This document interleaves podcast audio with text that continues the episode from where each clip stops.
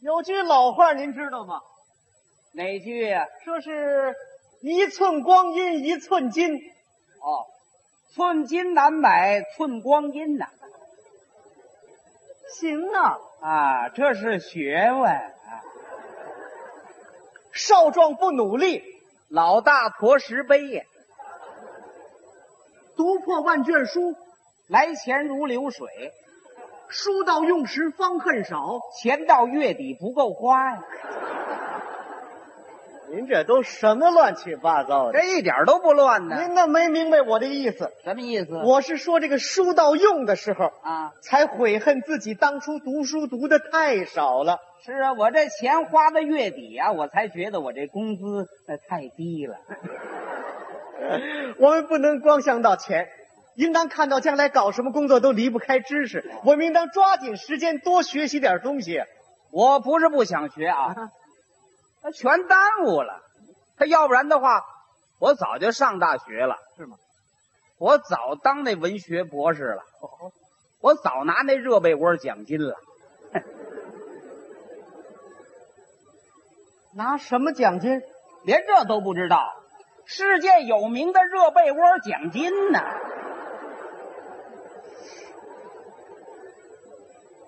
热被窝，啊，那狗皮褥子你不来一条？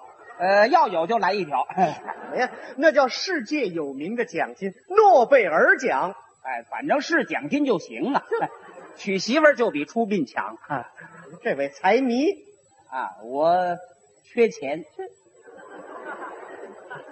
你真缺吗？缺，我太缺了。我看你也是够缺的呀！我缺什么呀？你呀、你缺乏知识，那没办法，谁让我生来就是倒霉的命呢？怎么了？全让我赶上了。不，你都赶上什么了？你想啊，小的时候自然灾害挨过饿，上学的时候停过课，毕业的时候下过乡，回家待业等工作，摆过小摊儿卖过货，我什么没赶上啊？我哎，就因为这样，啊我们更应当奋起直追，刻苦自学呀！我还学什么呀？都三十多了，再过几年就光荣退休了。三十岁就退休了，那是人活三十古来稀嘛。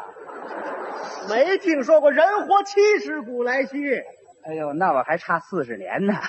三十岁正是风华正茂的黄金时代，多好啊！好什么呀？我未老先衰，都有白头发了，他们都叫我小老头儿。老也没关系，怎么？古今中外有不少学者都是大器晚成，什么叫大器晚成啊？有很多人到了晚年才成才的。哎呦，这这这这别造了啊！这我还成才呢，我英明是高中毕业，实际上小学水平。现在就连我外甥学的那功课我都不会，见面他都不叫我舅舅，叫你什么呀？饭 桶。我基础太差呀、基础差也没关系。古今中外有不少学者没有什么基础，他们完全靠自学成才。那你给举个例子，呃，咱们中国著名的数学家华罗庚，华罗庚。原来只有初中的文化程度，哦，但是他坚持自学，刻苦钻研，勇攀科技高峰，终于成为当代著名的学者。哎，华罗庚的事儿我知道。还有大画家齐白石，齐白石，只上过半年的小学堂，哦，但是他热爱绘画艺术，刻苦钻研，终于成为当代著名的国画大师。哎呀，齐白石的事儿我早就知道了。哎，他的虾米画的好，对吧？对对对，那时候我也跟着学嗯，我画出那虾米，您看怎么样？跟蝎子一样。不怎么样。齐白石画的虾米那真是虎头虎脑，虎 什么？呃虎背熊腰，狼心狗肺，瞎目合眼，有你这么形容虾米的吗？形容虾米啊，味道好极了。你听吧，这位又馋了。还有一个自学成才的啊，高尔基，高尔基，哎，高尔基我认识，什么？高尔基你认识？ 啊我们爷儿俩熟极了，高老头儿嘛，这不是先等会儿，高尔基是哪国人？中国人呢，高尔基是中国人，要要不就是美籍华人，高尔基是苏联人，又入苏联籍了什么叫右路苏联籍？根本就是苏联籍啊。。那好，我同意他是苏联人啊，你同意管什么呀不？抬杠。高尔基只上过五个月的小学，哦，十岁学徒过着流浪的生活，但是他酷爱文学，从事创作，终于成为伟大的作家、世界文豪。什么世界文豪？嗯，那工资比我拿的多吧？你怎么老惦记这钱呢？他有钱能使鬼推磨呀。听说过啊？再有，就是原子学说的奠基人道尔顿。窦尔敦，窦尔敦研究原子弹。道尔顿，道尔顿是谁呀、嗯英国的一个化学家，连中学都没上过，哦完全靠自学成才，被恩格斯誉为近代化学之父。哎呦，听你说话真长知识，这想不到化学还有一爸爸呢。化学之父。哎，您听，我我刚才说的这几位学者都没有什么基础，完全靠自学成才。您怎么样？我我不行，你怎么不行？我跟他们没法比。还比不了啊！我这人就好比是那个西，那个裤衩改西服这话怎么讲？不够材料，我没那天才呀、天才啊什么叫天才？天才就是天天发财吧，天才就是勤奋。勤奋。常言说得好，书山有路勤为径，学海无涯苦作舟啊。哦，咱们中国历史上嗯有许多刻苦读书的动人事迹，都值得我们很好的学习。哎，那好，你说说，我也学学战国时候啊。有个苏秦，苏秦，苦读兵书是头悬梁锥刺股啊！哎呦，您别说了，这这我学不了。怎么？头悬梁啊书没念出来，再把我勒死。干嘛上吊啊、你不说头悬梁吗？把头发拴在房梁上。苏秦彻夜苦读，防止自己犯困，就把头发拴在房梁上。再困了，就用锥子扎大腿，扎谁的？扎自己的，那多疼啊！一疼就不困了。哎，有不疼的吗？干嘛呀？我我学那不疼的。有，西汉有个叫匡衡的，哦，深夜苦读没有油灯，就在墙上凿了个洞，借着邻居的灯光刻苦攻读啊。哦，借着邻居的灯光看书，这怎么样？这我能学。能学？哎，能学。嗯回家以后呢，我把我们家墙也凿一窟窿，我就借着邻居那个，不是这也学不了。怎么？我们家墙那边是厕所，嗯这这味儿我受不了。啊我我我学 别的吧，学别的吧，这这不行，这个。还有还有什么呀？ 晋朝有个叫孙康的，下雪的时候坐在雪地里，借着雪光读书，这能学吧？坐在雪地里读书啊，那要把我冻坏了怎么办呢？那没关系，你配两床棉被，再抱一个火炉子，是啊，把被子烤着了，再把我烧死。折腾什么呀我？ 那夏天那不下雪怎么办呢？没有办法。有什么办法？南北朝时候的姜密江密，坐在月光下，借着月光刻苦攻读，这行吧？借着月光学习。啊，哎，这倒省电去。 呃，那要阴天呢？没月亮，那也有办法。晋朝时候还有一个叫车胤的，车胤。把萤火虫抓在一起，借着萤火虫的亮光刻苦攻读。借着萤火虫的光读书。萤火虫的屁股能有多大亮啊？我才落一近视眼，多不上算呢。你呀、别找理由了。凡是自学成才的人，都做出了艰苦的努力、重大的牺牲。是吗？唐朝的皮日休远游万里路，明朝的顾炎武读破万卷书，李固千里求师，留学为学不娶，会学不取，为了学习连媳妇儿都不娶呀、这你能做到吗？这个我当然能做到了。哎呀，那要是都不娶，那么多妇女同胞怎么办呢？没事，你操这心干嘛呀？我怕他们有意见呢，对不对？我是说，咱们得学习人家的这种精神。我学不了，怎么学不了？我我有病啊，有什么呀？我小儿麻痹，什么？哎后遗症，我我半身不遂，嗯、浑身哎，对了，我关节炎，我这膝盖老疼甭说膝盖疼，啊，把你膝盖劈了都没关系。那我成瘫子了。春秋的时候，有个叫孙膑的，兄弟，被魏国的庞涓骗去，踢去了双栖，后来设设法逃到了齐国，率兵打败了庞涓。晚年拖着残废的身体，总结了一生用兵的经验，写下了著名的《孙子兵法》。中国古代的军事学家孙子，不值得你学习吗？甭说孙子，哼，谁都值得我学习，我学不了，怎么学不了？我记性不好啊，记性不好我什么事儿都记不住啊。问你个人还记得吗？谁呀、二丫头，二丫头，他知道，就是瓜子脸，嗯高鼻梁，大眼睛，长得漂亮极了。那是我那小学的同学。 这你怎么记得那么清楚啊？哎，这别的我就记不住了，别的记不住了。记记不住。再问你件事儿，我说小时候你给二丫头写那封情书还记着呢吗？我给二丫头写情书，二年级的时候写过没有？有这么回事没有？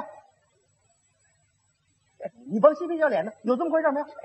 我我倒是有过早恋的毛病，当着大伙儿把这封情书给大伙儿背诵一遍，你看哎这多不好意思呀、这有什么让大伙儿听听你脑子到底好不好啊？不是那谁爱听这个？哎这大伙儿都爱听啊，爱听。大伙儿爱听不爱听？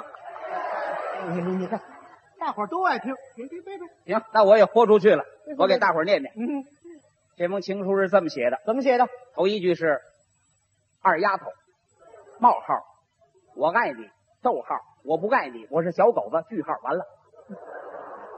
您听这记性多好，连标点符号都记得这么清楚啊！初恋的事儿，他给人印象深呐。啊，知道二丫头现在干什么呢吗？他还能干什么？跟我一样混吧。混呢！啊，人家通过自学考上了夜大，现在是他们厂的总工程师什么？二丫头都当了总工程师了？啊！哎呦，嘿，他结婚了吗？孩子都十岁了，哟，那我就没戏了。你 啊，你甭惦记人家了，看看人二丫头，你再看看你，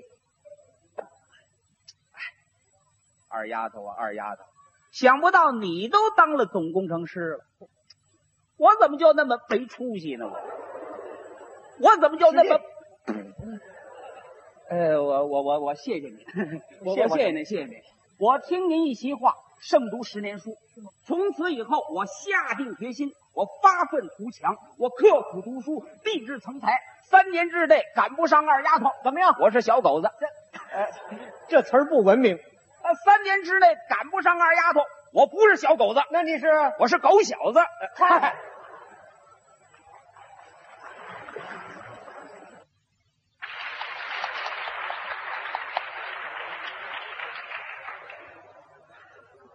问您个问题啊，什么问题？您最喜欢什么人？我呀，啊我最喜欢我爱人，您跟我一样，是吗？我也喜欢您爱人。哎，你这是怎么回事儿？啊您爱人在平凡的工作岗位上，不为名不为利，兢兢业业的工作，受到人们的称赞。不但我喜欢您的爱人，今天来的观众都喜欢您的爱人。这话怎么听怎么不是味儿？啊不，你到底什么意思？啊我呀，我是问您，在您的心目当中，最羡慕、最崇拜的是什么人？我呀，我最崇拜的就是名人了。崇拜名人哎，名人好啊，啊，名人有名，嗯，走到哪儿大伙儿全认识。嗯，今儿宴会，明儿出国，咔咔咔，记者一照相，名人的脑门儿闪闪亮。你就羡慕人这个？啊，当然了，名人对社会、对人类做出过贡献，所以大家都喜欢名人呐、我跟您不一样，你喜欢什么人呢？我就喜欢呐、啊像您爱人这样没有名字的人。哎，你别提这茬儿好不好？我爱人有名字呀，我是说呀，我喜欢那种同样为人类做出过贡献，但是没有留下名姓的人。哎，这就更不可能了。只要这个人对社会、对人类做出过贡献，他就有名儿，是吗？而且是贡献越大，名声越大。嗯，瓦特发明了蒸汽机，嗯，爱迪生创造了电灯泡，蔡伦造纸，仓颉造字，这些个人不但有名，而且是名扬四海，万古流芳啊！怎么会没名儿啊？哦，按照您说的这个意思嘛，这个人只要有过发明、有过创造，就能把名字留下来。哎，你要不信的话，你说一项发明，我就告诉你发明者是谁。是吗？哎，哎呦，那我今天得好好向您请教请教。呃，那我就好好的开导开导你。啊谢谢您，我向您请教请教啊。行啊，您说这个痒痒挠是谁发明的？对了，痒痒挠，啊，就是抓痒痒那小耙子。发明者叫什么名字？您一定知道，请您告诉我。谢谢您。 这就就那么一根棍儿，前面有一小竹手，对，抓痒痒用的。就是的，满街上吆喝，痒痒挠两毛一个，就这个。这个价值不能完全用金钱来衡量啊重要的是看它在社会生活当中所起的作用。嗨，这也痒痒挠，这叫什么发明啊？那不叫发明，哎，那叫什么呀？充其量它也就叫呃痒痒挠吧，还能叫什么呀？那么我请问您，在第一把痒痒挠问世之前，你痒痒了怎么办？我用手挠啊，用手挠，哎，哪儿痒痒都用手挠。对好，你呀、现在这儿痒痒了，啊，你挠一挠，让我们大家看一看。还可以，就这儿，使劲，没够着，不是使劲，再使劲，这换个手，换换手也行，走，嗯，使劲呢。嘿，不行，他今天痒痒的地方他缺德呀，这个俩手够不着，那够不着怎么办呢？那我想办法吧。想办法啊，找那墙犄角蹭蹭去，不去，我怕老母猪跟我争地盘儿拿铁篦子给你刮刮。啊，那是牲口专用啊。那你痒痒了怎么办呢？那我我求人帮忙吧。求别人帮忙。哎，走到大街上，后脊梁痒痒。 小姐，请您给帮帮忙，挠挠后脊梁。哎，是那我非挨揍不可呀、自从痒痒挠问世，就填补了人类挠痒痒的空白，是啊，开辟了挠痒痒的新区域嚯，跨入了挠痒痒的新时代，攀登了挠痒痒的新高 峰。听到这话茬儿，联合国非举办国际养羊年不可呀、我跟您不客气的讲啊，科技高度发展的今天，工业上出现了许多机械手，那都是痒痒挠的后代。这 没听说过，是这么回事儿吗？甭管怎么说，痒痒挠谁发明的，你知道吗？啊，谁也不知道痒痒挠是谁发明的呀。不知道了吧？哎，你说了半天，不就这痒痒挠我不知道吗？你说别的，我就告诉你是谁发明的。说别的您就知道了。哎好，我再向您请教请教。可以啊，您说啊吃饭这筷子是谁发明的？哎，筷筷子啊。发明者叫什么名字？您告诉我。这筷子就就这么两根棍儿，这也叫发明啊？你别看不起这两根棍儿啊什么人吃饭你也得用它。啊，我就不用它，你吃饭不用筷 子，我什么都不用。跟你爱人吃饭的时候啊都不用筷子。对了把饭盛到碗里头这么吃，这是吃饭吗？ 看来还得使筷子。筷子、嗯在咱们国家有了几千年的历史了。是啊，它是我们中华民族文化的象征啊！哦外国有一位曾经获得过诺贝尔奖金的物理学家，曾经这样评价筷子。物理学家说过什么呀？这位外国学者是这样讲的：他说，中国的筷子非常简单，但是它却巧妙地采用了物理上的杠杆原理。这位吃中国菜吃美了吧？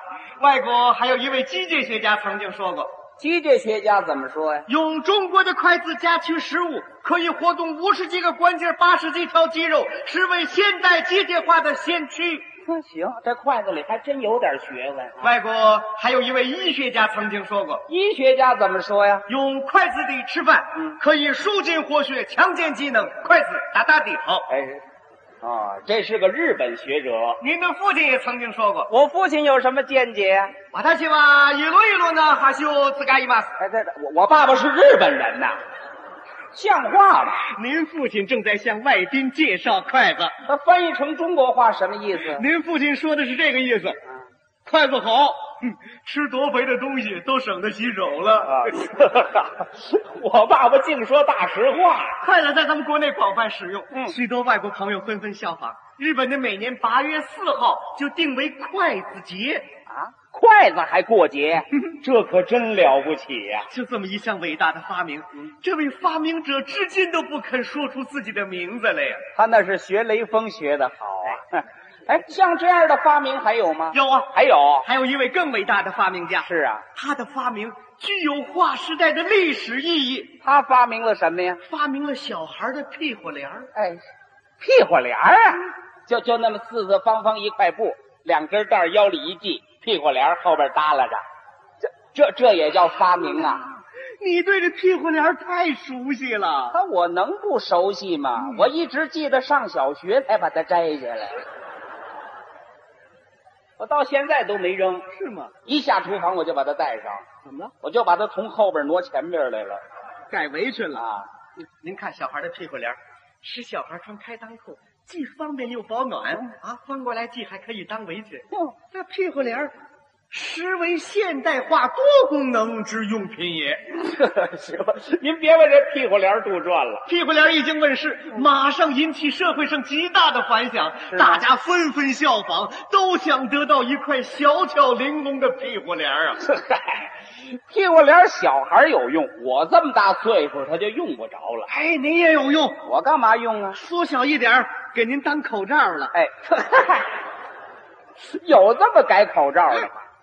这个口罩啊，啊，就是根据屁股帘儿的原理发展而来的。哎，您听着都像话吗？这甭管怎么说，这位伟大的发明家也没有留下名字，对，那么还有吗？太多了。还有啊，会喝酒的同志都知道五粮液好喝，哎，这种酒一滴沾唇满口香啊，这么一说你喝过，喝过，好喝不好喝？好喝香不香？香。谁发明的？呃，这是我们邻居二秃子发明的，二秃子会做五粮液，他往二锅头里兑凉水，冒充五粮液。你那是造假酒的。真的，我上哪儿找去啊？，还有咱们青岛人爱吃的凉粉儿，嗯，谁发明的？是啊，还有那豆腐脑儿谁发明的？馄饨谁发明的？啊，山楂糕谁发明的？糖葫芦谁发明的？还有那烤白薯谁发明的？鸡蛋谁发明的？呃，老母鸡下巴。这鸡蛋也算发明啊不了是，用鸡蛋做的食品，像什么蛋糕啊、蛋羹啊、蛋卷儿，这都是谁发明的？这 行了，你甭问了，我全不知道。为了表彰和纪念这些默默无闻的伟大发明家，我给他们起了一个统一的名称，叫什么呀？叫做无名英雄。无名英雄，嗯，在咱们现实生活当中有这种人吗？那就更多了。是吗？您母亲是搞什么工作的？我母亲是个理发员呐，人民理发师。哎哎呀，工作光荣是吗您母亲这一辈子摆弄过多少人脑袋呀？哎，什么叫摆弄人脑袋呀？您的母亲为了美化生活，在人们的脑袋上精耕细作，哦啊，创造出多少优美的发型啊！对但是您的母亲从来没有在顾客的脑袋上刻上自己的名字。啊，谁也不让刻，刻完落疤了。你爱人也了不起啊！我爱人是清洁工，地球管理委员会的成员。嗯环保工人嗯，工作既艰苦又光荣。对，每当夜深，人们进入梦乡，窗外雪花纷飞，寒风凛冽。冷啊。这时候啊，你爱人出窝了。对了，什么叫出窝？怎么说话呢？你爱人钻出了暖融融的啊哦被窝，嗯顶风冒雪走上了工作岗位。天安门广场上的积雪为他的劳动热情所感化，但是您的爱人却没有在这十里长街上写上自己的大名。对我爱人没有留下自己的名字，你哥哥也了不起啊！我哥哥是女排的呀。，对他哥哥是女排的，哎他哥哥这姑娘啊那 真棒。啊，你说是拦我还 是行中了行了，扣？别别别说了，别说了。啊我哥哥是男的男的，啊，男的怎么参加女排了？他是女排的陪练员呢。对吧哦，对对对，他哥哥是咱们国家女排的一个陪练员。对，他把自己的青春奉献给祖国的排球事业，为女排夺得世界五连冠立下了汗马的功劳。但是在女排冠军的奖杯上却没有他哥哥的名字。 对我哥哥也没留下自己的名字。要说这一家子啊最了不起的那就是您哎了。呦，我可不 行，您别客气，啊跟他们比我差远了每次偷完了东西你也没留下名字。啊！呃，我连指纹都没留下，我小偷啊！您看看讲话，现实生活当中的无名英雄是不是更多了？咱们演出当中有吗？有啊，也有，咱们两个人表演相声啊观众热烈鼓掌，为什么呀？那是你说的好，你说的好 咱们俩全好 没别人什么事儿了。别人还有谁呀、创作员嗯为我们提供了脚本，哎，灯光师给我们照明，嗯音响师保证了声音，私募园给我们拉开了大幕。这些人全没有留下名字，对，这些人都是无名英雄啊是。无名英雄吧？嗯这首歌听过吗？哪首啊？小小火包，双丝双带飘，美酒火宝马挂在拦腰。这是云南民歌，谁创作的？呃呃，民间流传的。流传应该有个人传呢。有啊，这人姓什么？嗯，叫什么这？多大岁数？在哪儿住？哪个单位哎的？您甭问了，我全不知道。哎，这就是无名英无雄。名英雄吧哎？您再看这个，嘿嘿，又喽嘿呀，又溜喽嘿呀，又这喽嘿是呀劳动又喽号子，谁创作的？无名英无雄。名英雄哎。您再看这个，嘿，你这是民间舞蹈，谁创作的？无名英雄。您再看这个，